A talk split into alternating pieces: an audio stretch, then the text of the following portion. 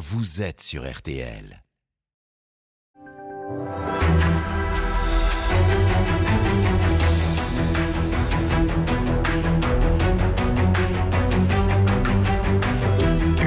Jury RTL Le Figaro LCI. Invité aujourd'hui, Olivier Faure, premier secrétaire du Parti Socialiste. Le débat est dirigé par Benjamin Sportouche. Bonjour à tous et bienvenue dans le grand studio de RTL. Bonjour Olivier Faure. Bonjour à vous. Merci d'être avec nous aujourd'hui. À mes côtés pour vous interroger, Guillaume Roquette du Figaro. Bonjour Guillaume. Adrien Jean de TF1 LCI. Bonjour, Bonjour. Adrien. Et bien sûr Marie-Pierre Haddad pour RTL.fr. Bonjour Marie-Pierre. Cette émission est bien sûr, vous le savez, en direct jusqu'à 13h. Vous pouvez interpeller notre invité, lui envoyer vos questions via les réseaux sociaux. Hashtag le grand jury. Alors Olivier Faure, êtes-vous le sauveur ou le fossoyeur des socialistes? Après l'accord signé en express avec les insoumis, les communistes et les verts, c'est la question qui se pose aujourd'hui. Certains dans votre parti y ont déjà répondu, comme Bernard Cazeneuve, l'ancien Premier ministre, qui a décidé tout simplement d'en partir, ou François Hollande, qui y voit la disparition pure et simple du PS au prix de quelques circonscriptions. Il est vrai qu'en y regardant de près, le programme que vous avez fait signer est tout de même à géométrie variable en fonction des signataires communistes, verts, insoumis. Et vous, Olivier Faure, vous ne vous êtes pas engagé sur les mêmes promesses, sur l'Europe notamment. Alors nous allons en parler, mais la question est légitime. Est-ce vraiment un programme de gouvernement, de cohabitation, ou alors est-ce une alliance uniquement tactique pour assurer votre survie au Parlement et la vôtre notamment? La réponse viendra pour partie dans les urnes aux élections législatives dans cinq semaines tout juste. Mais vos réponses aujourd'hui sont déjà très attendues. Vous qui aimez à citer Jean Jaurès, c'est en allant vers la mer que le fleuve est fidèle à sa source. Êtes-vous fidèle à cette source? On va en parler, mais d'abord, on revient sur l'investiture d'Emmanuel Macron. Adrien Gindre. Oui, hier, euh, le président de la République a voulu donner le sens de son quinquennat. Il a fait un serment, le serment de léguer une planète plus vivable et une France plus forte. Sur le fond, est-ce que vous pouvez vraiment être en désaccord avec ce qu'il promet de léguer et donc l'engagement qu'il prend pour son quinquennat? Adrien Gindre, franchement, est-ce que vous pouvez penser que nous pouvons être en désa- en désaccord avec quelqu'un qui dit qu'il voudrait que le beau temps soit promis pour tous?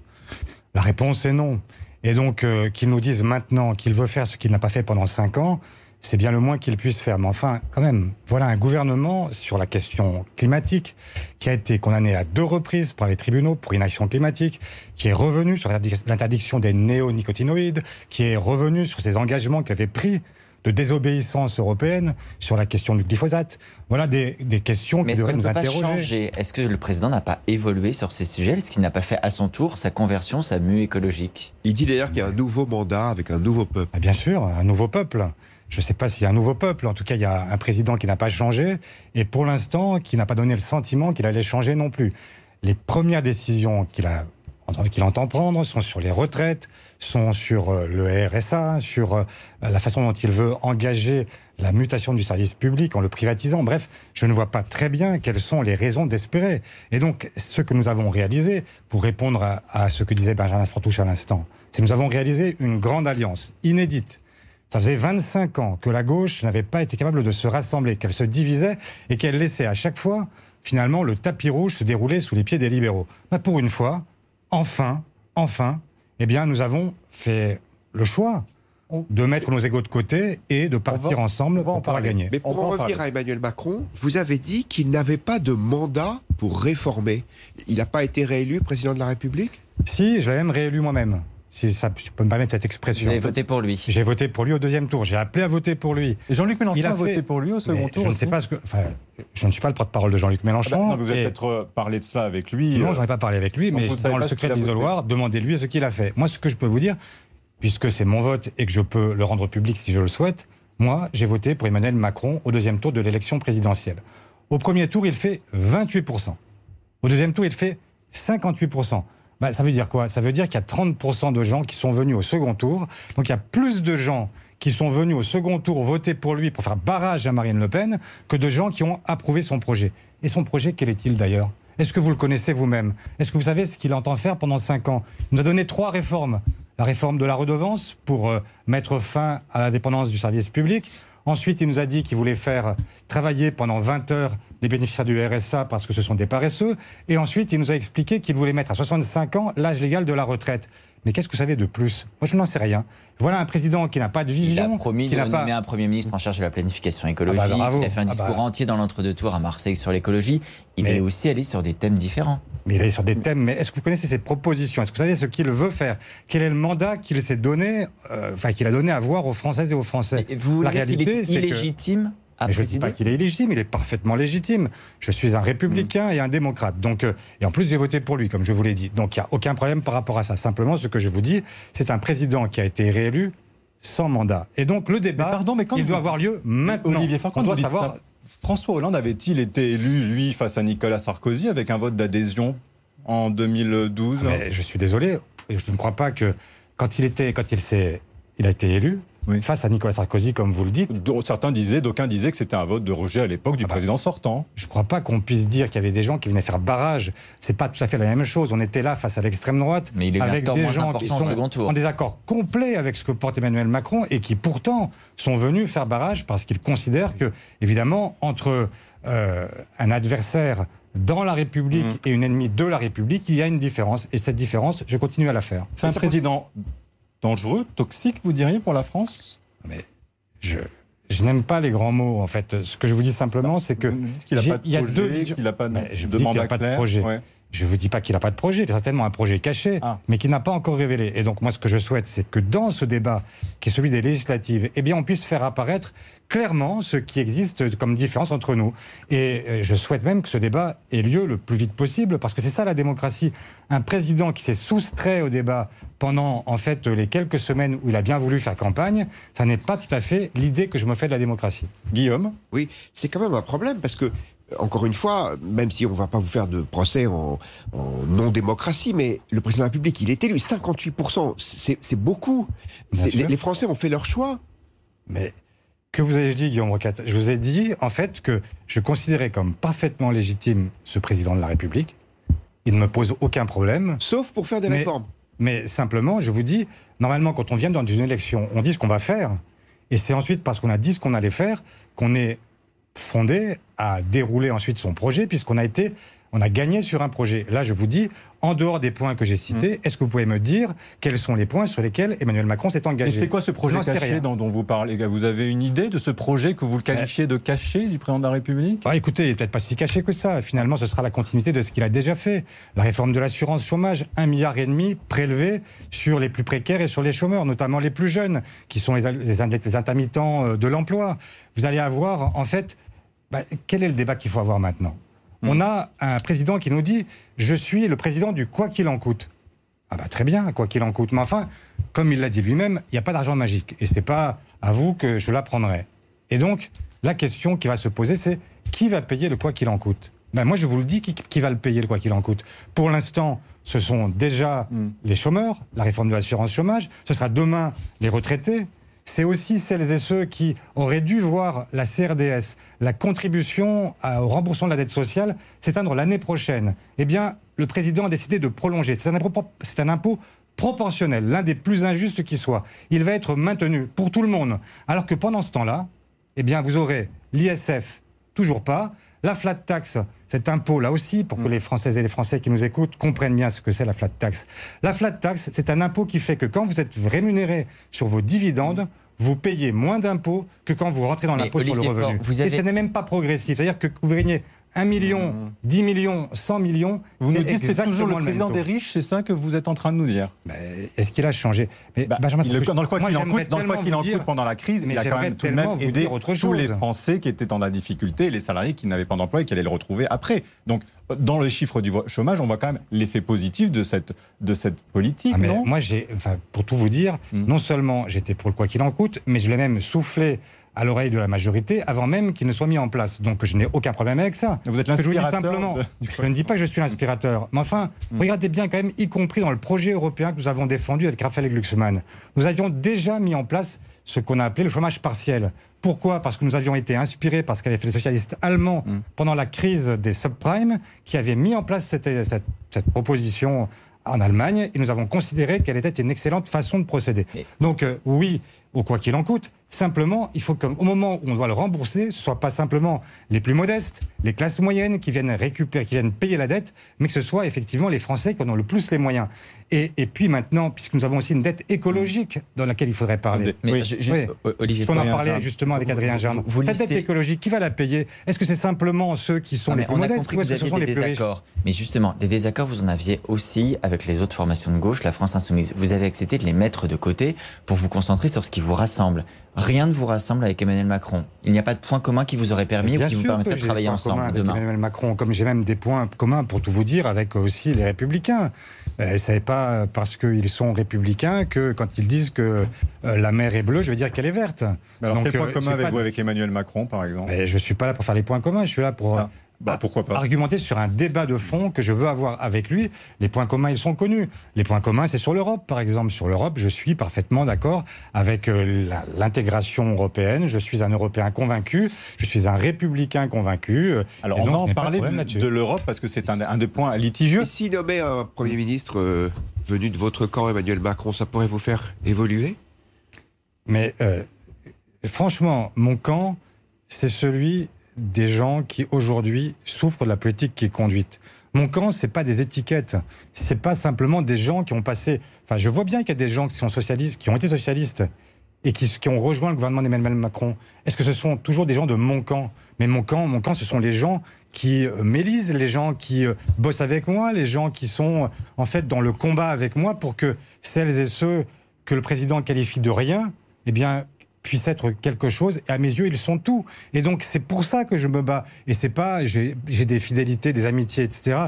Et qui même peuvent survivre aux questions de désaccords politiques. Simplement, ils ne sont plus de mon camp. Non, mon camp, le- l'espace politique auquel j'appartiens, c'est celui de la gauche. C'est pas un peu sectaire de dire ça? C'est pas parce qu'ils sont dans mon camp et qu'ils travaillent avec d'autres qu'ils qu'ils ne défendent plus mes idées? Ben, je sais pas, moi. Euh, si euh, je devais rejoindre le gouvernement d'Emmanuel Macron pour défendre la retraite à 65 ans, est-ce que je ne serais pas un peu. euh, Enfin, girouette Est-ce que je ne serais pas quelqu'un qui a préféré sa carrière à ses convictions? Et je vous le dis, franchement, jamais vous ne me verrez aller dans un gouvernement d'Emmanuel Macron pour approuver une retraite à 65 ans. Juste jamais. Avant, avant de remonter le temps, vous avez dit euh, il est temps de faire campagne, c'est-à-dire vous dites à Emmanuel Macron il est temps de nommer un Premier ministre. Vous trouvez qu'il euh, ne, se, ne, ne se précipite pas suffisamment, qu'il ne va pas assez vite dans ce, Bah. cette nouvelle composition du gouvernement Parce que oui, il faut faire campagne. Je ne suis pas là pour donner des conseils à Emmanuel Macron. Il est bien assez grand et euh, pas besoin de moi. Mais comment vous expliquez qu'il ne- n'est pas un nouveau, ministre, nouveau Premier ministre? Vous pensez qu'il a du mal à, à trouver? Comment vous, Quelle est votre interprétation? Euh, poser la question, c'est peut-être y répondre. Mais vous vous félicitez du fait qu'il ait défini euh, le profil du poste comme euh, quelqu'un de social, écologique et porté sur les questions productives dans un- une moindre mesure? Ça prouve une chose, ça prouve qu'il a compris que aujourd'hui, le débat, il est à gauche. Tout le monde nous a dit que c'était à l'extrême droite que ça se passait, et puis finalement, tout le monde se rend compte que la vraie question, c'est le pouvoir d'achat, c'est la crise écologique, c'est la crise démocratique, et que ça replace le débat à gauche, et c'est la raison pour laquelle, vous voyez dans les sondages, le- cette euh, gauche unie, ce grand rassemblement de la nouvelle alliance euh, populaire, Hmm. eh bien, il est très, très loin dans les sondages devant tous les autres, parce que tout simplement, il y a une aspiration à vivre autre chose, un monde dans lequel on puisse vivre, mais de manière totalement différente de ce qu'on vit aujourd'hui. Moi, j'écoute ce que les gens nous disent et qu'est-ce qu'ils nous disent, qu'est-ce qu'ils veulent, et même y compris moi quand je réfléchis. C'est pas facile de faire un accord avec tous ces gens avec qui on s'est beaucoup battu. Mais je me dis, qu'est-ce que je raconterais à mes enfants. Quand euh, peut-être dans 20 ans, dans 30 ans, peut-être même je serai plus là, mais ils se diront, mon père qui avait à un moment le pouvoir de faire quelque chose, il n'a rien fait parce qu'il était en querelle avec tel ou tel, parce qu'il pensait d'abord à sa carrière avant de penser au climat, par exemple. Mais comment je pourrais accepter ça? Et comment eux pourraient-ils l'accepter? Et comment pourraient-ils me juger? Et ce regard-là, il m'importe plus que tous les autres. Moi, je ne veux pas qu'on lègue à nos enfants une planète qui soit déjà complètement dévastée parce que nous aurions été non pas des usufruitiers soucieux, en fait, de la préservation de ce que nous, nous avons, mais simplement des gens qui ont dilapider un patrimoine qui n'était pas le leur. Olivier Faure, le, pré- le présent peut-il tout de même faire oublier le passé On va remonter la machine à remonter Allez, le temps, justement. Ah Oui, parce qu'elle est importante. Bah oui, c'est important, oui, Marie-Pierre. parce que les, les internautes ont ressorti un peu ce que vous pensiez de Jean-Luc Mélenchon et ils n'ont pas eu besoin de vraiment remonter le temps très très loin parce que le 14 octobre 2021, vous avez déclaré qu'un appel de Jean-Luc Mélenchon pour unir la gauche, c'est l'union pour les nuls. Ensuite, en 2019, vous disiez que contrairement à Jean-Luc Mélenchon, vous n'êtes pas, vous, un populiste. Et enfin, en 2020, cette fois-ci, on revient un petit peu, vous parlez d'ambition égoïste de Jean-Luc Mélenchon. Juste pour que les internautes comprennent, donc tout ça a disparu du jour au lendemain et maintenant ces critiques n'existent plus envers Jean-Luc Mélenchon. Non, quand je disais que c'était l'union pour les nuls, c'est que je considérais que à vouloir imposer à tous une union qui n'était pas consentie sans chercher à se mettre d'accord sur le fond, c'était effectivement une façon de, de- de- d'emmener, de, non pas de fédérer, mais de tordre le cou à tout le monde. Et donc là, je me félicite du fait que nous ayons pu négocier pendant en réalité plus d'une semaine et d'avoir réussi à aboutir sur un certain nombre de sujets. Maintenant, est-ce que tous les désaccords ont disparu? Est-ce que je suis devenu mélenchoniste Euh, La réponse est non. Vous vous Est-ce définissez pas comme un socialiste soutien de Jean-Luc Mélenchon est non, il n'est pas revenu au PS, même s'il l'a été pendant 35 ans. Est-ce que les communistes sont devenus écologistes, les écologistes devenus socialistes, et ainsi de suite Non. C'est quoi une alliance? Ben, C'est simplement des gens différents qui se disent à un moment, ma- malgré nos différences, parce qu'on veut faire quelque chose pour les Français, on le Mais- fait en dépit de ce que nous avons comme c'est désaccords. bien lui qui serait Premier ministre, pour le coup, Jean-Luc Mélenchon. Vous êtes aujourd'hui un soutien de Jean-Luc Mélenchon. Je suis dans une alliance, dans une coalition, et dans une coalition, vous êtes un républicain, vous savez très bien que la tradition républicaine, c'est de faire en sorte que celui qui a le plus gros groupe dans la nouvelle majorité est appelé à Et Matignon. il est le Voilà. chef du gouvernement et le chef de la majorité. Donc il serait votre chef demain si vous gouvernez Mais ensemble. demain, si nous gouvernons ensemble, il sera à Matignon et je resterai ce que je suis. Et quand j'aurai besoin de lui dire quelque chose, je lui dirai. Et ne- faites-moi confiance. Vous voyez bien que quand même, enfin, quand j'ai quelque chose à dire, y compris à ceux qui m'ont précédé, j'ai tous les éléphants sur le dos. Et ça m'empêche pas de leur dire ce que je pense. Eh bien, croyez-moi, si demain, avec Jean-Luc Mélenchon, il y avait quelque chose qui n'allait pas, je lui Vous dirai. n'avez pas fait allégeance. Mais il n'y a pas d'allégeance. Mais pourquoi voulez-vous qu'il y ait allégeance? Et d'ailleurs, pourquoi pensez-vous que eux-mêmes souhaiteraient une allégeance? Quel serait l'intérêt des insoumis? Quelle est la tête de, de- qu'il y a actuellement sur les affiches pour les législatives? C'est celle de Jean-Luc Mélenchon, Premier ministre. Élisez-moi, Venez Premier ministre. dans ma circonscription, vous verrez qu'il y a la mienne aussi. Donc, Ah, euh, dans votre Il y, il y aura circonscription, la il y aura les vôtre à deux côté de celle de Jean-Luc Mélenchon. il y a la Mélenchon. mienne parce que je suis candidat, tout simplement. Donc les deux Mais visages. Ce que je vous dis, ce que je vous dis simplement, c'est que arrêtez de toujours vouloir ramener les choses à leur plus simple expression. Pourquoi voulez-vous transformer la politique en un espèce de cirque permanent? La politique, c'est des choses qui sont nobles. C'est des gens qui se rassemblent pour des causes qu'ils croient justes. Mais- Et c'est ce que je fais en ce moment. C'est la question. Bah oui. pose. Est-ce qu'il y a une forme de noblesse à la politique quand on voit que vous pouvez revenir ce que- sur ce que vous avez déclaré et notamment, euh, Guillaume, on parlait de populisme. Mais euh, je, ne suis revenu sur rien. Quand il y a des dérives. Vous dites Mélenchon est populiste. Aujourd'hui, il ne l'est plus? Mais il y a, vous nous dites. il y a parfois dans l'expression des insoumis Oui. des formules que je ne retiendrai pas. Comme je suis sûr que si vous deviez rechercher ce que vous recherchez ce que j'ai dit moi de, de Jean-Luc Mélenchon, Oui. mais regardez ce que Jean-Luc Mélenchon a pu dire de moi ou ce que les insoumis ont pu dire de moi. Est-ce que je leur demande de retirer quoi que ce soit? Non. C'est le débat politique. Il est parfois brutal, il est parfois rugueux. C'est comme ça. Mais ce que je vois, c'est que justement, en dépit de ce que nous avons pu dire les uns sur les autres, en dépit de nos désaccords qui subsistent pour une part d'entre eux, nous avons la force de chercher ce que peut être l'intérêt général. Et l'intérêt général, c'est de faire en sorte que sur les grands enjeux que j'ai décrits, sur la planète, sur le social, sur la démocratie, nous soyons au rendez-vous. Eh bien, pourquoi est-ce que vous vous êtes pas euh, mis d'accord avant, si vous étiez de, si vous étiez convaincu de cette nécessité de faire alliance sur les grandes idées? Pourquoi vous n'avez pas eu de candidat unique à la présidentielle?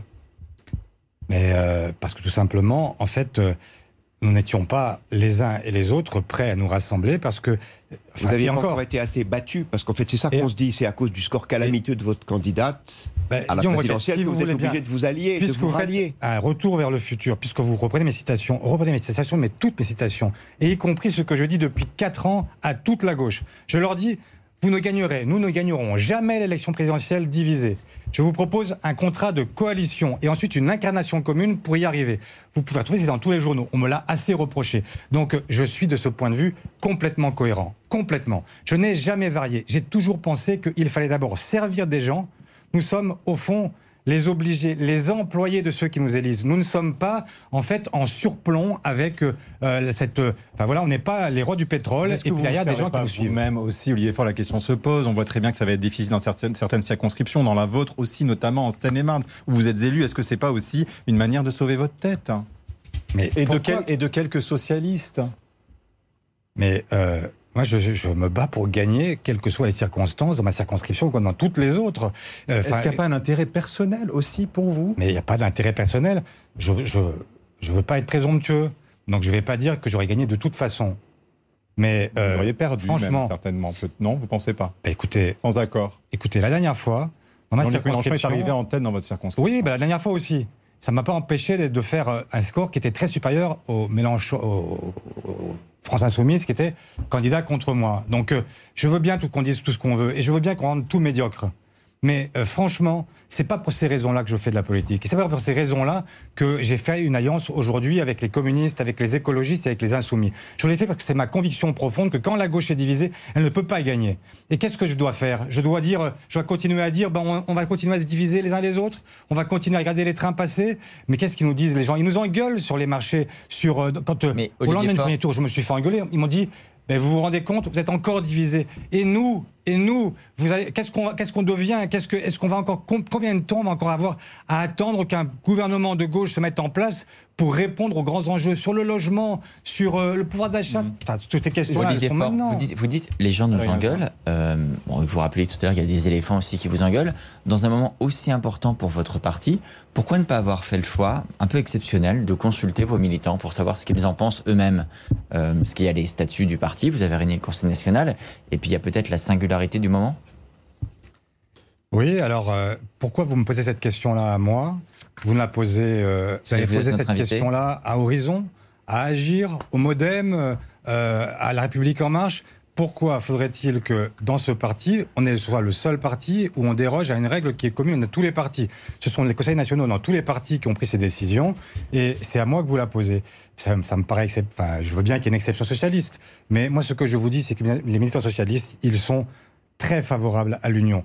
J'ai été à chaque fois, on a mis en cause, on a mis en cause ma légitimité. On a toujours dit, il ne passera pas à la prochaine étape. On l'a dit au moment des européennes, on l'a dit au moment des municipales, on l'a dit au moment des régionales, on l'a dit au moment du dernier congrès, on l'a dit encore euh, il, y a une, il y a quelques jours à peine, au national, on dirait que ça ne passerait pas.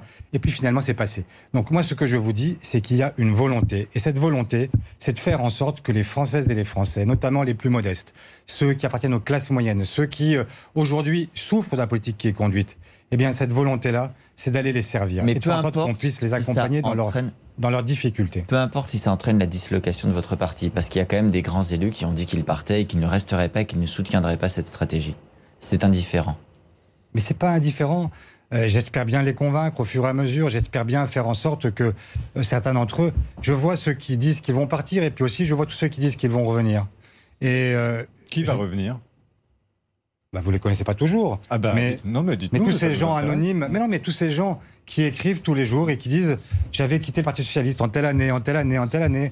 Et puis finalement, bah, vous avez un je, retrouve je retrouve hum. le Parti socialiste que j'ai aimé celui euh, qui n'a pas peur de s'affronter avec euh, euh, la droite, celui qui n'a pas peur non plus de dire qu'il est véritablement de gauche et qui bah, est capable d'enflammer à nouveau les cœurs. Bah, voilà, ça existe aussi. Alors, on peut toujours parler des barons. Mm. Moi, je voudrais qu'on parle aussi des, des gens qui sont en fait ces gens modestes dont on ne parle jamais. Et pourtant, ce sont ceux qui font le sel de la vie politique. C'est avec eux que j'ai envie de me battre. Les autres, tant pis, euh, j'essaierai de les convaincre. voilà, mais, que je vous dise? Mais certains ont quand même très mal vécu euh, euh, ce qui s'est passé ces derniers jours et le Conseil national, notamment voilà, le Conseil national du Parti socialiste qui a été vraiment assez tendu. Pendant que vous parliez, bah, des militants vous ont interpellé et vous ont crié "Tu nous insultes". Donc l'extrait vidéo a été énormément partagé sur les réseaux sociaux. Est-ce que vous comprenez cette amertume? Écoutez, je la comprends. C'est quand même assez fort comme, comme déclaration qu'ils font. Oui, euh, enfin, je ne sais pas tout à fait. Euh, enfin, les gens qui criaient n'étaient euh, pas forcément non plus des, padres de l'année, si vous voyez ce que je veux dire. C'est-à-dire oui. bah, Pas forcément des gens qui. Enfin, ce sont des gens qui sont dans le Parlement du PS, qui ont une certaine expérience de la vie politique et qui cherchaient là à animer le Conseil national sachant que c'était retransmis et qu'il y avait la possibilité de. C'était un coup politique. C'était plutôt un coup politique, voilà. on va dire ça comme ça, et ça met franchement. Enfin, ce qui m'attriste, c'est quand je vois des gens sincères qui ne comprennent pas, et j'essaie de leur expliquer. Cela, effectivement, ça me fait de la peine. Quand c'est, euh, c'est quand euh, il y a des trublions qui cherchent euh, à m'impressionner, ça, ça m'impressionne beaucoup moins. Je dois bien le dire. Des trublions. Guillaume Roquette. Peut-être que euh, ils ont un problème de fond. On, on a fait souvent la comparaison entre ce que fait Jean-Luc Mélenchon aujourd'hui et ce que faisait François Mitterrand, ce qui lui a permis d'arriver au pouvoir. Mais à l'époque, c'était les socialistes qui dominaient l'alliance. Aujourd'hui, vous n'êtes plus qu'une toute petite force d'appoint, et ça, c'est peu un problème. Alors Guillaume Roquette, puisque maintenant le Figaro est, devenu un journal spécialiste de l'histoire du PS. On s'intéresse à tout. Oui. Vous intéressez à tout et je vous en félicite. Donc, euh, je vous rappellerai que quand François Mitterrand, en 71, est devenu le patron du PS, le PS faisait moins de la moitié de ce que faisait le Parti communiste.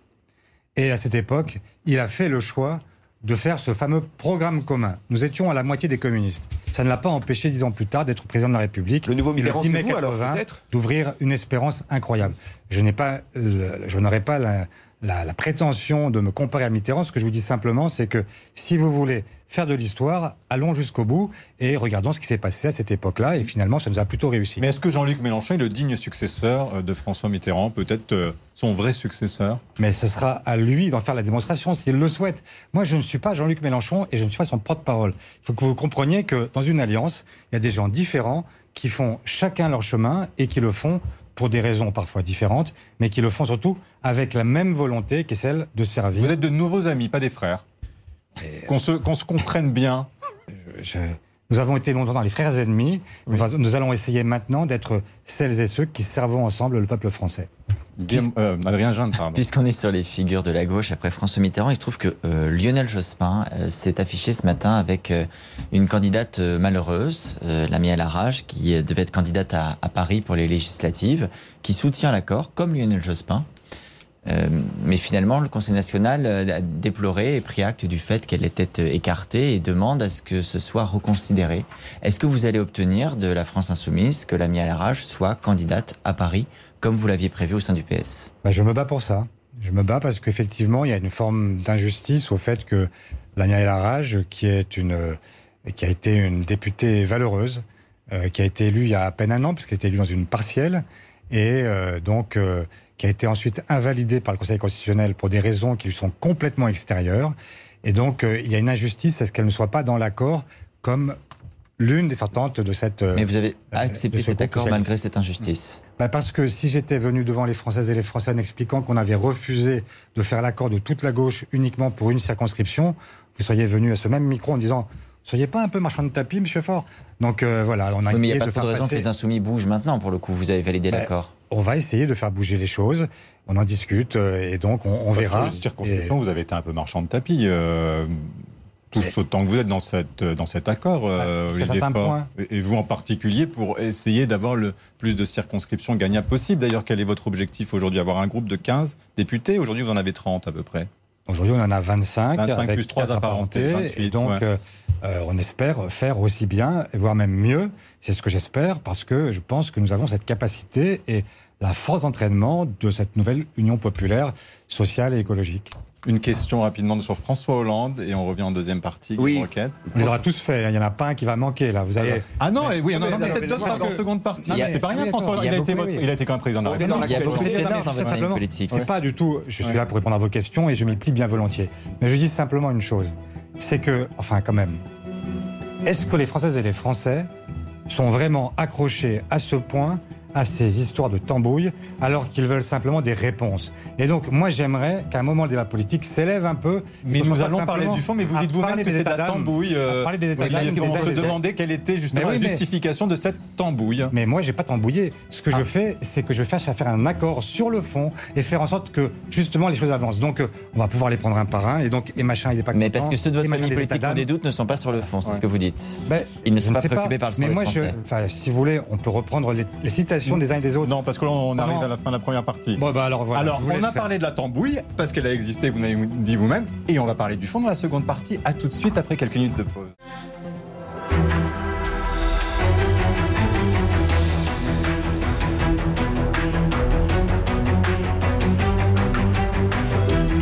Grand jury RTL Le Figaro LCI. Invité aujourd'hui, le premier secrétaire du Parti Socialiste, Olivier Faure. Le débat est dirigé par Benjamin Sportouche. Avec à mes côtés Marie-Pierre Haddad de RTL.fr, Adrien Jean de TF1 LC et Guillaume Roquette pour le Figaro. Nous en venons donc bien évidemment au fond, puisque cet accord est bien est fondé aussi sur des thématiques sur lesquelles vous avez euh, des désaccords avec les insoumis, mais, mais, pas seulement.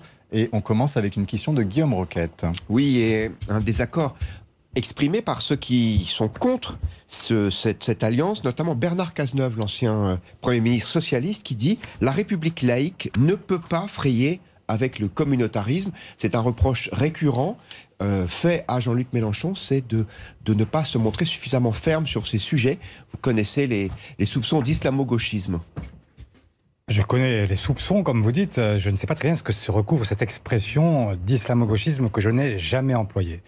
Parce que euh, je vois surtout qu'on a aujourd'hui des gens qui euh, ont décidé d'employer, c'est un terme qui vient plutôt de la droite et de l'extrême droite, pour disqualifier une partie de la gauche. Et euh, il y a parfois des soupçons qu'on peut avoir dans telle ou telle commune de maire qui est plutôt à flatter le communautarisme. Et il faut le réprouver. Mais la réalité, c'est qu'il faut aussi défendre une communauté musulmane qui est tout le temps stipendiée, tout le temps euh, mise au banc, alors même qu'on ne sait pas très bien ce qu'on lui reproche. Parce que je vois bien qu'il y a aujourd'hui des gens qui sont islamistes radicaux et qui basculent dans le terrorisme. Enfin, si vraiment les millions de musulmans en France qui pratiquent leur foi dans la plus grande clarté et aussi dans la plus grande paix civile, eh bien, euh, si vraiment c'était tous des islamistes en puissance, mais nous aurions eu des attentats tous les jours et dans toutes les régions de Donc France. vous n'avez pas, eu besoin de demander à Jean-Luc Mélenchon des garanties sur les questions de laïcité. Vous considérez regardez dès le départ texte qui a été adopté. Le texte qui a été adopté est très, absolument est très clair. Il rappelle que nous sommes des universalistes républicains, des laïcs, et que nous allons nous battre contre toutes les formes d'intégrisme et contre toutes les formes euh, donc euh, euh, de communautarisme qui pourraient naître ici ou là. Pardon, mais posez-vous mais- posez oui. la question parce que là aussi Oui. c'est trop facile de s'en tenir à ça. Moi je vois que par exemple Christian Estrosi, qui est le maire de Nice, soutien du président de la République, chaque année il porte sur ses épaules la Vierge Marie. Ça gêne personne. Bah, c'est- quand même un deux poids deux mesures. Il faut quand même qu'à un moment on se pose des questions sur. Je vois que les communautés. Enfin, il n'y a pas que la communauté musulmane en France. Il y a, je vois que dans certaines communes, c'est les Coptes. Dans d'autres communes, c'est les, euh, les Arméniens. Dans d'autres communes, c'est euh, etc. Et que chacun, forcément, dialogue avec euh, les populations qu'il a euh, aussi à servir. Et je ne vois pas très bien pourquoi il y aurait forcément à focaliser exclusivement sur les uns ou sur les autres. Donc, Peut-être soyons des laïcs convaincus. commis au nom du christianisme ou de- ou d'autres religions que l'islam. Comment? Il y a eu peu d'attentats, il n'y en a même pas eu du tout, qui ont été commis Ah au bah. nom de l'islam. Mais je voudrais poser une question précise. au nom d'eux, ça ne veut pas dire que tous les musulmans sont des terroristes. Mais alors, il y a, il y a justement un pour pas ça- que Zemmour a franchi que je ne franchirai pas. C'est justement pour ça que Jean-Luc Mélenchon voudrait abroger la loi séparatisme euh, en disant qu'elle est une attaque contre les musulmans. Est-ce que c'est aussi votre point de vue? La loi séparatisme, je vous dire, quand euh, nous l'avons eu à, à l'examiner, eh bien, ceux qui sont venus me voir, en l'occurrence, ce sont les protestants, les catholiques, les musulmans, je les ai vus en fin de parcours, mais euh, en fait, toutes les religions étaient totalement opposées à ce texte qui, en réalité, n'empêche rien.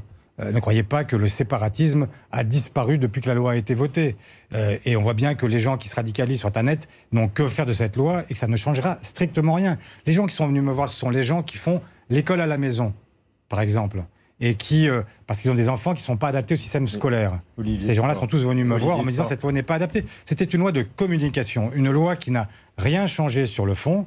Et donc la réalité, c'est que Oui. c'est une loi d'apparat, qu'elle a compliqué la vie d'associations très nombreuses qui ont aujourd'hui euh, bah, beaucoup de complexité euh, supplémentaire pour pouvoir continuer à exister, des bénévoles. Et donc cette loi n'est pas très utile, Olivier effectivement. Faure, loi d'apparat, loi de communication. Vous vous souvenez du résultat du vote du Parti Socialiste, du groupe PS sur Oui, on s'est abstenu. 28 abstentions, un contre. Je ne sais pas si vous étiez le contre d'ailleurs, je ne crois Non, pas. je n'étais pas le contre. Mais alors pourquoi ne pas avoir voté contre? Euh, Vous comprenez que les, les gens qui vous écoutent aujourd'hui se disent bah, tiens, tout d'un coup, c'est une loi qui n'aurait pas dû être, que vous dites c'est une loi qui est de, de- de simple forme, et aujourd'hui, vous, vous nous dites euh, elle, il faut la condamner je vous dis là? complètement. Je vous dis que c'est une on loi de peut communication. s'interroger.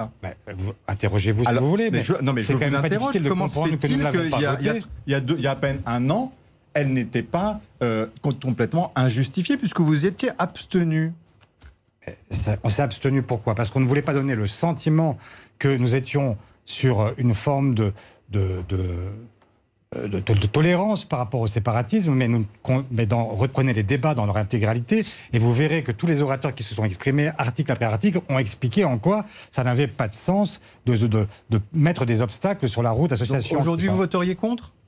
Mais aujourd'hui, je ne sais pas, enfin, je ne sais pas si je voterai contre. Je dis simplement que cette loi est une loi de communication, qu'elle n'a rien changé et qu'elle ne mérite pas, en fait, euh, le titre qu'on lui a accordé. Et donc, euh, c'est une loi qui n'a rien apporté et qui donc peut très bien être abrogée sans aucune difficulté.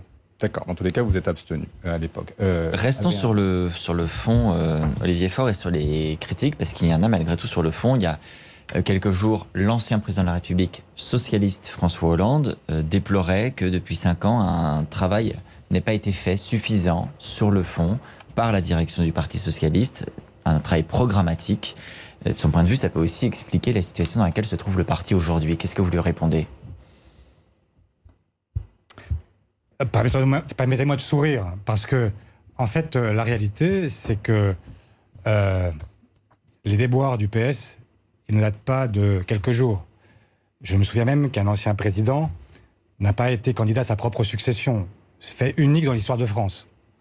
Je me souviens que nous avions, en 2012, toutes les régions sauf une. Une majorité de départements, le Sénat, l'Assemblée, et que nous avons perdu successivement toutes les élections les unes après les autres.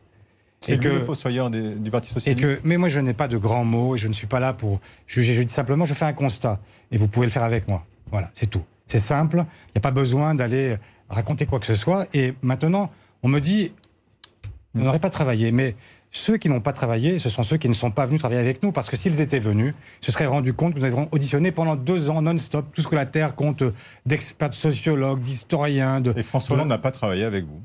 Ben, je ne crois pas. Et je n'ai pas vu quel était l'apport intellectuel de celles et ceux qui aujourd'hui viennent se plaindre en disant Oh là là, ça n'a pas travaillé. Mais est-ce Enfin, que, par exemple, ces derniers jours, pour préparer cet projet accord, adopté, un projet adopté au Congrès. Mais du- est-ce que vous avez appelé François Hollande ces derniers jours? Est-ce que vous avez appelé par exemple Anne Hidalgo, qui était votre candidate jusqu'à il y a encore un mois? Est-ce que ce sont des gens que vous avez consultés et à qui vous avez demandé leur avis avant de signer cet accord avec la France Insoumise? Mais vous voyez, à chaque fois, j'ai beau vous dire, ce serait bien qu'on parle de fond, à chaque fois, vous revenez ce qui relève pour moi de l'anecdote.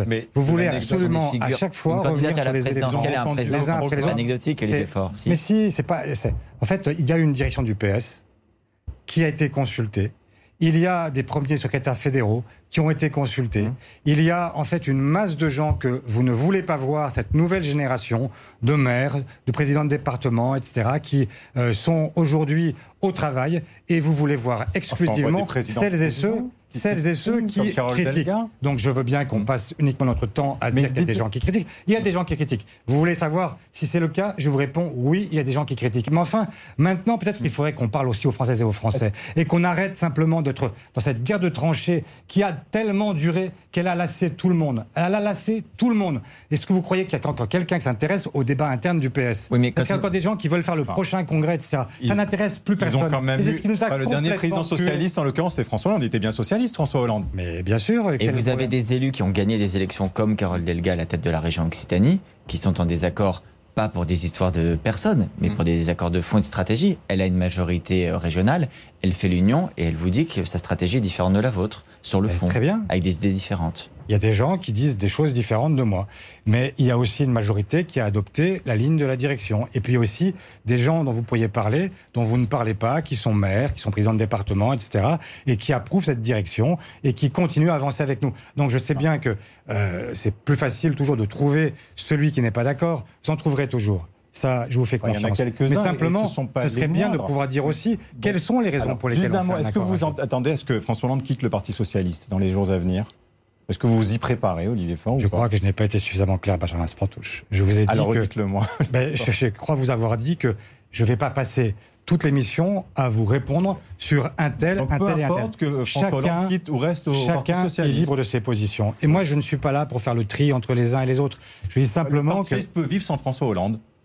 Eh, le Parti socialiste peut même vivre sans moi. Il peut vivre. C'est une grande idée qui vivra bien longtemps après moi. Et donc, euh, je n'ai pas besoin d'aller chercher tel ou tel en essayant d'expliquer, enfin, de, de, me battre avec les uns et les autres. Mais ça a dégoûté les Français. Il faut qu'on le comprenne, ça. Les Français sont dégoûtés par ces combats, qui sont des combats derrière-garde avec des gens qui sont toujours là à se remettre sur le devant de la scène pour expliquer qu'ils sont pas d'accord. Mmh. Franchement, Juste pour qu'est-ce que. Enfin, j'étais hier. Enfin, je, vais, je peux vous raconter ma journée d'hier si vous voulez. Hier, j'ai commencé ma journée avec le Secours populaire avec des gens qui sont là, qui viennent acheter des vêtements à 50 centimes, parce qu'ils ne peuvent pas mettre plus pour leurs enfants. Voilà, ça c'est la réalité de la vie que, quotidienne de millions de Françaises et de Français. Et ceux-là, ils se foutent de savoir ce que pense tel ou tel éléphant. Ce qu'ils veulent savoir, c'est si demain, ils vont enfin avoir la possibilité de pouvoir nourrir leurs enfants, pouvoir les habiller, pouvoir leur donner un avenir, les emmener en vacances. Ça, ça compte pour eux. Le reste, c'est de la blague. Le reste, c'est de la blague. Et ça fait trop longtemps qu'on en parle. Ça fait des années qu'on parle que de ça même. Ça fait des années qu'on est de congrès en congrès, on parle de ça. Moi, je ne suis pas là pour un congrès à ciel ouvert. Je suis là pour dire aux Françaises et aux Français, on vous a entendu, on vous a compris, et maintenant, on se bat pour vous. C'est ça que je suis venu dire ce matin à votre micro. Le reste, ça m'est égal. Bien, au moins, c'est dit et clairement dit, Olivier euh, Guillaume Roquette. Cette, euh, cette euh, union avec la France insoumise, elle pose notamment problème sur l'Europe. Vous avez dit au début de l'émission, sur l'Europe, je suis d'accord avec Emmanuel Macron. Donc, vous n'êtes pas d'accord avec Jean-Luc Mélenchon, qui lui dit, on peut désobéir à l'Europe quand on considère qu'elle euh, n'est pas conforme avec ce qu'ont choisi les Français. Est-ce que vous avez posé cette question-là du temps où Sarkozy était président, du temps où Hollande était président, et même du temps où Emmanuel Macron était déjà président? Est-ce que vous leur avez posé la question de savoir pourquoi il désobéissait à l'Europe sur le pacte de stabilité, par exemple. Ils ne l'ont jamais appliqué. Non, mais là, c'est à vous qu'on pose des questions, Olivier. Ah oui, non, mais attendez.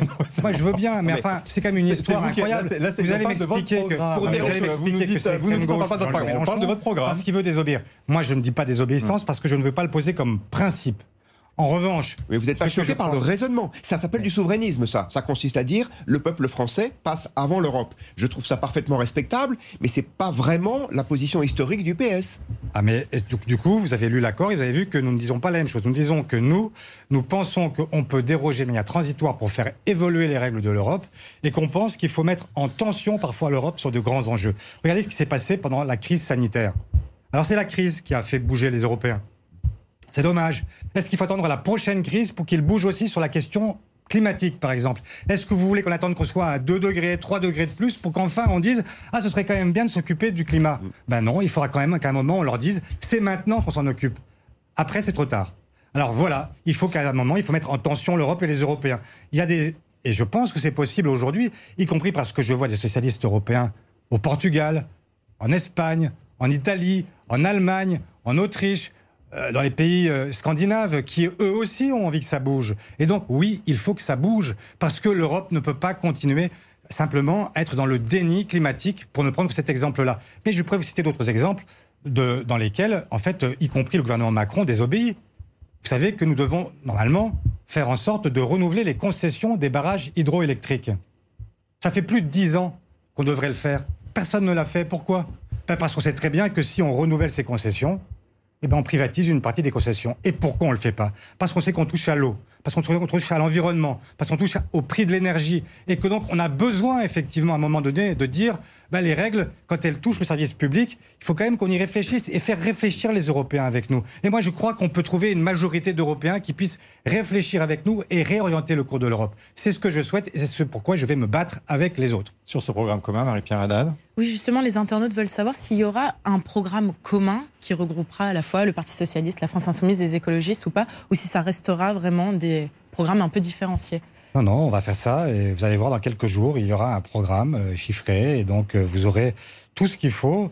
Et euh, bah, ça prouve qu'il y a une attente. vous voyez, si les gens posent cette question, c'est que ils ont envie de savoir. Aussi parce qu'ils ne voient pas clair, justement. Mais vous avez signé la D'accord. Pardon, mais enfin, il n'y a qu'à nous qu'on pose la question. Est-ce que vous voyez clair sur ce que propose en fait C'est vous qui êtes en face de moi. Oui, ça, mais j'espère que vous serez aussi. Vous serez. Ah bah, non, mais voilà. On a des émissions Vous connaissez cette émission. Mais sans concession. Sans concession. Guillaume Roquette. Avec tout le monde. Vous avez signé l'accord avant d'avoir le programme Non, on a des grandes orientations qui ont été définies par l'accord et que vous avez sous les yeux. Et donc, euh, ensuite, vous allez avoir maintenant des points de précision parce qu'il va falloir expliquer concrètement, point par point, comment est-ce qu'on fait, par exemple, sur la planification écologique? Qu'est-ce qu'on planifie? Quels sont les nouveaux critères? Quels sont, en fait, là, aujourd'hui, on a des critères qui sont uniquement financiers, par exemple. Parce que ce serait bien qu'il y ait des critères qui permettent de parler de développement humain. Ce serait quand même génial qu'on puisse se dire qu'à un moment, la seule question qu'on se pose dans la vie, c'est pas uniquement de savoir si les finances vont bien, mais de savoir si les gens vont bien. Et sur la ben, question voilà, voilà des questions sur lesquelles moi je voudrais qu'on avance. Le- Le sort euh, de gens, en l'occurrence les Ukrainiens, il y a une divergence ces derniers mois sur l'opportunité de livrer ou pas des armes aux Ukrainiens.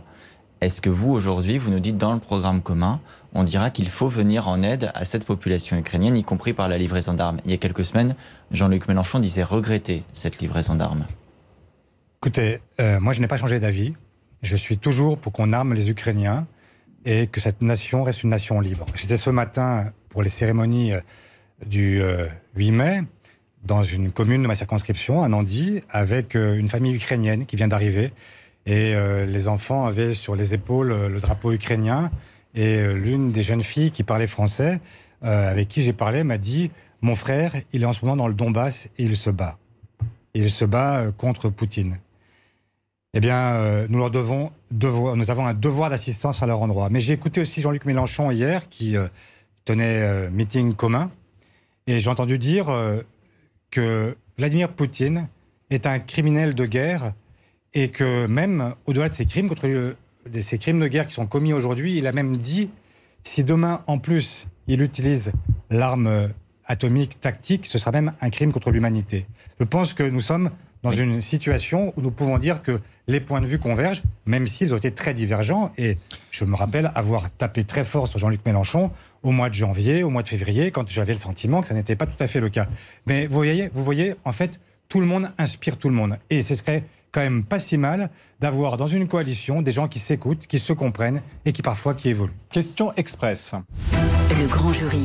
Question express. C'est le principe, Olivier Faure, c'est pour ou contre, puisqu'on parlait à l'instant pardon, de l'Ukraine, pour ou contre quitter le commandement intégré de l'OTAN? Pour moi, contre. D'accord, alors que Jean-Luc Mélenchon est pour, vous êtes d'accord? Absolument, D'accord. mais... Et qu'est-ce qu'il y euh, aura dans le programme là-dessus, justement Rien. alors? Il n'y aura rien. Non, mais pour une raison simple, enfin, Mm. soyons clairs là aussi. En fait, qu'est-ce que nous visons? Nous visons un gouvernement de cohabitation. Et donc, il y a un président de la République qui est notamment dans un domaine réservé qui est la défense. La question de l'OTAN, alliance euh, donc militaire, qui est une alliance défensive, relève du président de la mais République. Et donc, la question parle se posera dire pas. quand il prend position sur l'OTAN, euh, il sait très bien qu'il ne pourra rien faire Il là-dessus. donne ses positions. Enfin, c'est quand même Ouais. bien le moins qu'il puisse faire. Je, enfin, simplement, cette question-là ne se posera pas. Et sur cette question, c'est vrai, il y a un désaccord entre nous. Voilà. D'accord. Pour ou contre le retour à la retraite à 60 ans? Alors, ce que, je suis obligé de dire vraiment pour contre. Bah oui, mais Faut parce quand que même que je- c'est simple quand Alors même. je vais vous dire pour, mais je vais vous dire pour d'abord pour qui? D'abord pour les carrières longues, d'abord pour les métiers pénibles, parce qu'il faut d'abord commencer par eux. Et commencer aussi par revaloriser les pensions de retraite, que le minimum contributif puisse augmenter et qu'on n'ait pas de retraités Donc pas pour pauvres. tout le monde, Bah, ça veut dire que pour moi, il y a une première alors que étape. c'est dans le On programme. verra, on verra bien. Hmm. Vous savez que, Hmm. euh, effectivement, on se cogne parfois au réel et que dans cette euh, Hmm. aspiration que nous avons toutes et tous à faire vivre mieux tout le monde, il faut faire cette retraite à 60 ans, mais je pense qu'il y aura des étapes, oui. Pour ou contre la nationalisation d'EDF, Ah ben, je suis pour la nationalisation du réseau EDF. mais de, de, de l'entreprise EDF. Ben, euh, je vous dis ce que pourquoi vous me posez une question, je vous réponds. Donc euh, je suis pas pour Non. nationaliser tout EDF parce qu'il faut commencer par quelque chose. Que je pense le- qu'aujourd'hui l'enjeu c'est d'abord les que réseaux. souhaite le Parti communiste, vous le savez. Pour Oui, la nationalisation des aéroports Euh, je suis déjà pour qu'on privatise pas, qu'on continue pas à privatiser, comme nous l'avons fait d'ailleurs nous-mêmes parfois. Et je suis pour qu'on préserve ce que sont les biens communs. Et c'est pour ça que je me suis battu avec euh, socialistes, communistes, Oui. écologistes, insoumis contre la privatisation, d'ADP. Pour ou contre euh, l'autorisation du port du burkini dans les piscines municipales? Je suis euh, contre euh, le burkini, parce que c'est un, un instrument de propagande, si vous voulez. Mais enfin, la réalité, c'est que euh, le règlement des piscines, il est décidé dans chaque municipalité et qu'il n'y a pas de police du vêtement, que ça n'a rien à voir avec la laïcité. Non, mais ce qui se passe un à combat. Grenoble, pour être très clair, ce que le, le maire écolo, Éric Piolle, veut mettre en place, c'est-à-dire l'autorisation du burkini, est-ce que vous, vous êtes pour cette décision ou Alors, défavorable, je ne connais pas le délibéré précis de ce que veut dire Éric Piolle à Grenoble. Éric Piolle Moi, je suis dans un combat politique sur la question du Burkini. C'est-à-dire que je ne veux pas qu'à un moment, il y ait des revendications. C'est de la langue de bois, Olivier. Bah, sur et- place, et- les socialistes, sur- les socialistes sont contre. Les socialistes Bah, je viens de vous dire place, quoi Je viens sont contre. Donc vous, je vous pose sur la délibération d'Éric Piolle. Je viens vous de êtes- vous dire que je suis contre. Mm. Simplement, ce que je vous dis, c'est que ça n'a rien à voir avec la laïcité, que la laïcité n'est pas la police du vêtement et que donc c'est une question différente, c'est un combat politique qu'il faut mener, simplement pour dire à celles et ceux qui cherchent à chaque fois à provoquer la République à travers telle ou telle euh, nouvelle euh, règle qu'ils se poseraient à eux-mêmes.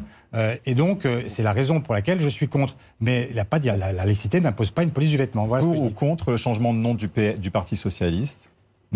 C'est- pour moi vraiment une question secondaire. Ce qu'il faut changer au Parti Socialiste, c'est pas le nom d'abord. C'est d'abord les comportements. Après, vous verrez, ça changera beaucoup de choses. Adrien Gindre. Une petite question sur les, sur les votes. On a déjà cru comprendre qu'il y aurait plusieurs groupes différents à l'Assemblée nationale, mais un intergroupe pour vous coordonner.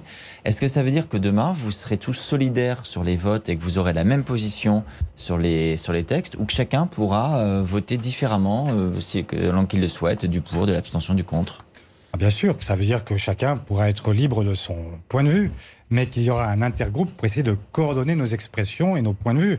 Et d'ailleurs, la réalité, c'est que nous l'avons déjà fait souvent dans la législature précédente, non pas sous la forme d'un intergroupe, euh, qui aurait été certainement préférable, on l'a fait. Les présidents de groupe se parlaient entre eux, savoir ce que chacun faisait et comment on s'exprimerait les uns et les autres sur tel et tel sujet. Donc euh, c'est plutôt une façon de faire en sorte que euh, la gauche, les gauches et l'écologie puissent parler d'une voix unique le plus souvent possible, mais quand ça ne sera pas le cas, ça ne sera pas le Mais cas. donc chacun gardera son autonomie, y compris dans ses partis. Vous souhaitez pas que demain, il y ait un grand parti de la gauche qui vous rassemble tous ensemble. On gardera les chapelles, écologistes, socialistes, etc. Vous voyez, on passe du Burkini aux chapelles. Donc, euh, euh, si on reste plus laïque, on dira que chacun garde en fait son point de vue. Et il y a des formations politiques différentes qui n'ont pas Et vocation à s'effacer Alors- les unes derrière les autres, ou pour l'une ou pour Sous l'autre. la bannière de Jean-Luc Mélenchon, Premier ministre, Guillaume Roquette a une question sur ce sujet. C'est reparti. Bah non, mais c'est Oui, important. oui, oui, allez. Euh, Mais je ce ne sera pas lui le Premier ministre en cas de. Je cohabitation vous laisse. Non, mais en cas de cohabitation, ce sera votre Premier Je ministre. vois que en fait, vous êtes déjà dans cette perspective et ça me réjouit. Mm. Ça veut dire que vous-même, vous y Ah, croyez. Mais vous y Voilà. croyez, vous, ou pas, Mais Olivier bien sûr que j'y crois, je me bats même pour ça. Et vous serez peut-être ministre dans un gouvernement. Ben, Sous- ce sous serait- Jean-Luc Mélenchon, vous le souhaitez? Franchement, je n'ai, je n'ai- enfin, si j'avais voulu être ministre, j'aurais déjà rejoint toutes celles et ceux qui ont trahi il y a cinq ans euh, leurs idéaux pour partir avec Emmanuel Macron. Guillaume Je l'ai pas Roquette. fait, donc euh, c'est pas mon ambition première. Voilà. Guillaume Roquette Jean-Luc Mélenchon ferait un bon Premier ministre. Je ne parle pas en termes de programme, mais en termes de, de- de personnalité. Le fait que, par exemple, il ait été euh, condamné pour rébellion envers la, la force publique, est-ce que ça vous gêne Le fait qu'il ait parfois agressé des journalistes, euh, il a d'ailleurs été condamné pour ça en première instance, est-ce que ça vous gêne? Bon, ça ne doit pas être le seul. hein. Je crois qu'il y en a quelques-uns qui ont été euh, euh, condamnés pour les mêmes raisons et même parfois pour des motifs bien plus graves et que ça ne nous a pas gênés euh, les uns les autres de les soutenir euh, à tel ou tel moment. Mais vous pensez euh, à qui, Olivier Faure, pour qu'on soit clair? D'autres, Bah, des- c'est qui? Euh, vous ne pensez pas qu'il y a eu des, même des candidats à l'élection présidentielle qui ont été condamnés pour euh, injure raciale, etc. Ça n'est pas, pas arrivé déjà? Je pense qu'il y a des tas de gens qui Mais ont été condamnés pour des motifs infiniment supérieurs. Et je ne suis pas là pour excuser Jean-Luc Mélenchon. Je, suis, je dis simplement que, euh, attention aussi à ne pas chercher uniquement le discrédit, la disqualification sur des bases qui sont quand même assez faibles. Ce que je crois, c'est que euh, si Jean-Luc Mélenchon était Premier ministre demain, il aurait forcément à faire en sorte de ne plus être simplement celui qu'il a été pendant de longues années. Pendant 14 ans, il a été le chef des Insoumis, il a cherché à créer un espace politique qui lui appartienne, une formation politique dont il puisse devenir le leader. Il faudrait que demain, il se comporte comme celui qui est effectivement le chef d'une majorité et que de ce point de vue, il ressemble davantage à celui qui l'a aussi beaucoup inspiré et qui s'appelle François Mitterrand il y a très longtemps, Lionel Jospin dans une dans une période plus récente. Et je sais le respect qu'il porte à l'un et à l'autre. On lui posera la question quand il viendra nous voir. Merci Olivier Voilà. Faure, c'était votre grand jury. Merci à tous de nous avoir suivis. La semaine prochaine, vous retrouverez à cette même place Olivier Bost. Je vous dis à très vite. Bonne semaine à tous.